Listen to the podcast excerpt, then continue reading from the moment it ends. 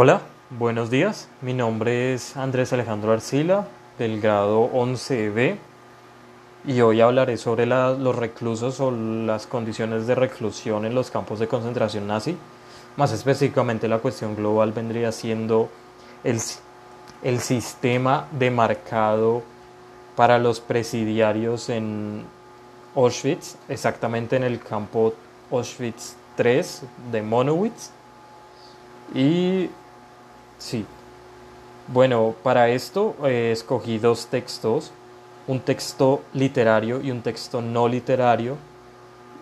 Tengo el texto literario, se trata de un libro, un libro escrito por Primo Levi, se llama Si esto es un hombre, eh, pertenece a una serie de tres libros, que Si esto es un hombre, La tregua y otro cuyo nombre no recuerdo actualmente. Son esta, este libro es una novela que relata las memorias vividas por Primo Levi en Auschwitz, en su reclusión de 10 meses. Estuvo recluido en Auschwitz antes de la liberación de este campo. Este libro fue publicado en Italia, en más específicamente Turín, en el año de 1947. Eh, fue publicado por la editorial Giulio Einadi y fue publicado originalmente también en italiano, como sabemos, en, Italia, en italiano para Italia. Eh, el segundo texto no literario eh, trata sobre, es un texto que se titula Tatuajes y números, el sistema para identificar los presos en Auschwitz. Y este fragmento hace parte de, la, de un apartado del Museo Memorial del Holocausto en Washington, de su página internet, hace parte de la Enciclopedia del Holocausto y eh, es un texto que originalmente fue publicado en inglés y traducido al español para su más fácil entendimiento. Em, bueno, primero el primer texto que fue Si esto es un hombre, como ya anteriormente dije. Este primer texto habla habla sobre la reclusión de Primo Levi en los campos de concentración nazi. Más específicamente, el fragmento que vamos a analizar hoy, que analizaré hoy, va a ser un fragmento en el segundo capítulo del libro, el cual se llama En el fondo, el segundo capítulo. Y este fragmento explica el sistema de marcado aplicado de ellos. Bueno, este, este sistema de marcado consistía en unos tatuajes, tatuajes, números o figuras o colores bordados ya sea en la camisa de cada preso presidiario o en un tatuaje que realizaban en la piel en tinta de color azul. Para todos estos marcajes los, o marcados los hacían para la fácil identificación de los presos, de los presos y la selección de estos. Eh, en este texto el autor, para retratar las condiciones del, del marcado, habla sobre la, cómo es que se sentía de inhumano ser marcado por un tatuaje que iba a pertenecer en la primer en su piel toda su vida simplemente por las por una atrocidad o por clasificar unas personas.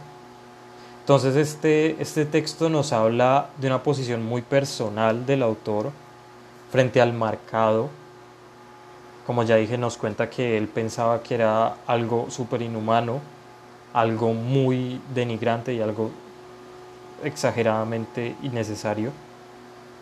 Eh, en este texto, el autor, para dar a entender el, el texto más fácil, con más facilidad, emplea recursos literarios o podemos también decir que emplea figuras literarias que pues vendrían siendo también recursos literarios tales como la metonimia en el segundo párrafo del del en el segundo párrafo del del extracto este habla sobre las personas identificadas con sus números y utiliza la metonimia para referirse a, por ejemplo, no habla sobre el, el, no habla, no dice el nombre de una persona, simplemente que lo llaman por el número que está escrito en su brazo.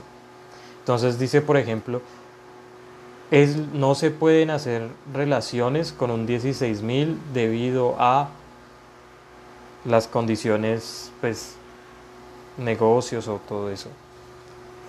También este texto eh, en relación con el sistema de marcado es bastante, es bastante claro y objetivo con lo que dice y cumple, por así decirlo, con que el lector entienda.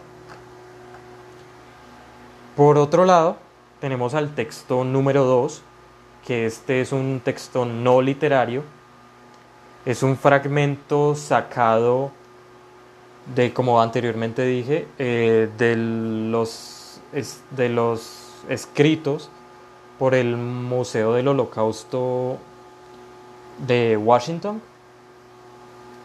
Este texto trata, trata sobre, no, es un texto descriptivo que nos explica cómo funcionaban todos estos marcajes, a quienes le pertenecían o qué implementos se utilizaban para realizarlos. Eh, más específicamente, esta parte del texto es una entrada, es una entrada de texto ya que explica el, la, la cuestión global, que es el sistema de marcado.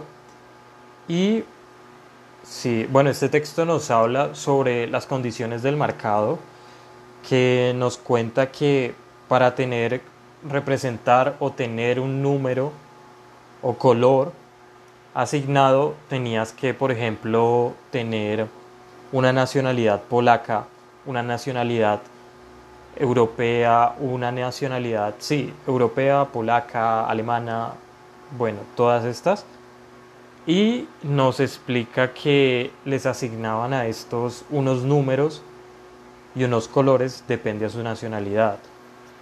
Todo esto lo realizaban con una aguja, eh, con una aguja, pues los tatuajes los realizaban con una aguja de tatuaje y este era, como anteriormente dije, el sistema de identificación, el sistema que usaban para identificar a los reclusos, tanto vivos como muertos, ya que al momento de fallecer también se les tenía que pero el tatuaje, ya que antes se utilizaba eh, otro sistema de, de reconocimiento que no fue lo suficientemente práctico, entonces recurrieron, recurrieron a los tatuajes.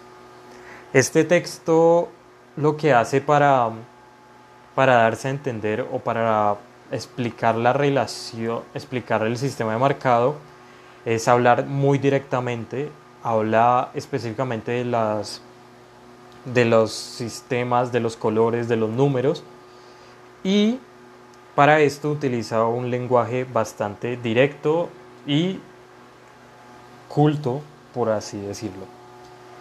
En este texto se pueden ver apreciadas figuras literales tales, tales como la sinécdoque o otras, otros recursos literarios y el texto habla directamente al lector y es simplemente para la comprensión de este.